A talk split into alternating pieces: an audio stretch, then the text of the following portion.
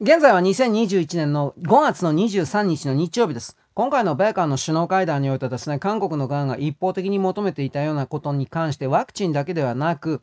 米国が韓国を管理支配するという一連の戦時統帥権であるとか、いろんなものをですね、とにかく返せというよりも韓国を自由にさせろ的なことを要求だけ、要求ね、要求だけしたいそうです。で、結局そのことによって米軍はですね、バーカ、バーカ、どっか行け、みたいな。そうなんですよね。結局、朝鮮戦争を実際に戦った主体者ではないので、韓国というあの地域は、それを代表するような政府は。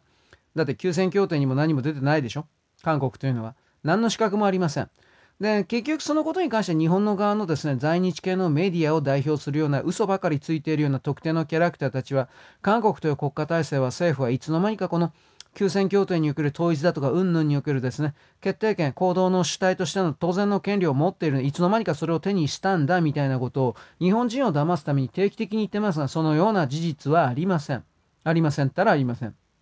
えー、中国と北朝鮮と米国だけです。ロシアにしてもですね、まあ当時はソ連ですが、本当は朝鮮戦争すんなと言ってました。だけど、金日成がバカだったという言い方をします。我慢できなくなったんでしょうね。結局仕掛けた。で、それでもロシアというかソ連は動かなかったんですが、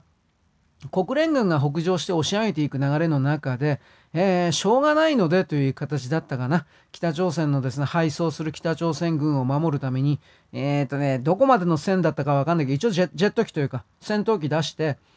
迎撃までしたかどうか、威嚇だったじゃないかな。ほとんどとりあえずあの関わらないというふうな形の、ほんの最小限のことやってました。それは腐っても中国にしろ、ソ連にしろ、国連安全保障理事会におけるですね、非あ非常任理事国ですか？あ常任理事国か。なので、表立って国家的行動なんか取れるわけがなかったということです。だから中国と北朝鮮、特に中国なんていうのは義勇兵という形で国としては動いていませんという嘘ついてましたが、さすが弁兵の国だなというふうに思います。あれは100%まるっきり中国軍です。まあいいんだけど、そういうことの中で戦時統帥権を返せと言ってね、バカバカバカというふうに追い返され、しかし私は注目したのは、韓国に対するミサイルですか、長距離ミサイルの開発も OK だ、許す。弾頭とですね、距離の制限が行われていたんだが、許す。固体ミサイルの、固体燃料ミサイルの開発も許す。これは大盤振る舞いに見えます。見えるでしょ？だけどこれっていうのは、えー、それ以降、米軍が技術供与を許す、やらないということなんですよ。どう見たって。技術供与が続く流れの中で長距離ミサイルであるとか大きなサイズの爆弾をまあ火薬を搭載したミサイルの開発あなたたちお一人でやりなさいということなんです早い話が。だから韓国という国家をクワッドに入れるということはまずしなかったしあのクワッドの部分拡大はやらない。あの結局中国は韓国にねスパイやれって言ったんですよ。もう見え見えでしょ。でその中で、えー、いろんな情報を盗んでこい。うん。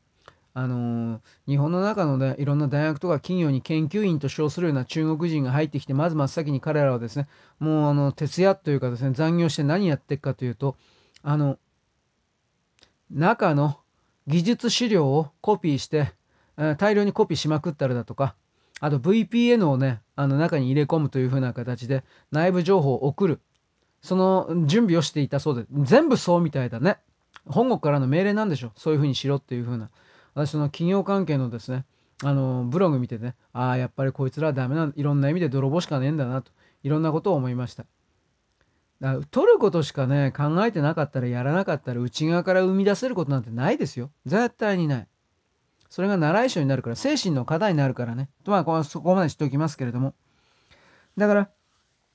この長距離ミサイルを韓国が持つという、その持てないと思いますよ。とにかくロケットを飛ばすことすらできないような国がミサイルの開発を自主独立でやることができるわけないので、中国、イラン、うーん、中国、イラン、ロシアから買うということになるでしょう。しかしそれにしたって売ってくれるかどうか。で、北朝鮮に関してはですね、なんかいろいろ非核化問題か、うんぬんとかで釘刺されたんで、まあでもそれは、その場さえごまかせば将来的にまた再び核を核保有して民族の核兵器とかってやれると。何にも考えてないと 本当に考えてないな、あの人たちは。うん。ということはよく分かったんで、そういう意味においては、あこいつらもやっぱり全然変わんねえんだなということの確認が取れたから、そういう意味における米韓首脳会談は僕にとっては成功だったかなと、こいつらは進歩しない奴らだ、人の足を引っ張るだけだと、過去の一点の座標に自らを全てをですね、そこに